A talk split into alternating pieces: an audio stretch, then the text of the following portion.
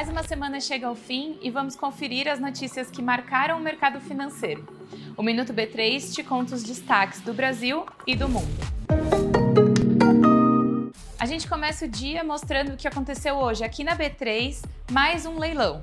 A concorrência foi para contratar a parceria público-privada, conhecida por PPP, que vai atender 16 municípios do Paraná, com serviços de coleta, transporte, tratamento de esgoto e destinação do efluente. Agora vamos às notícias do mercado financeiro, começando pelo Brasil.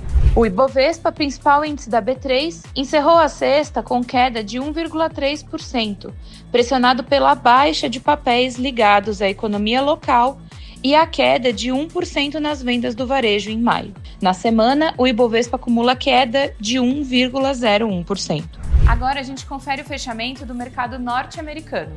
A Bolsa de Nova York terminou a sexta-feira com índices variando. O dia foi marcado pelo início da divulgação dos balanços de grandes bancos no segundo trimestre. Além disso, os investidores reagiram a dados de expectativa de consumo e de inflação. Terminando esse giro, a gente confere as notícias da China. Xangai fechou perto da estabilidade com leve alta de 0,04%, repercutindo a desaceleração da alta de preço nos Estados Unidos e a percepção de que o Banco Central americano poderá ser menos agressivo na política monetária. Não se esqueça de seguir a B3 em todas as redes sociais.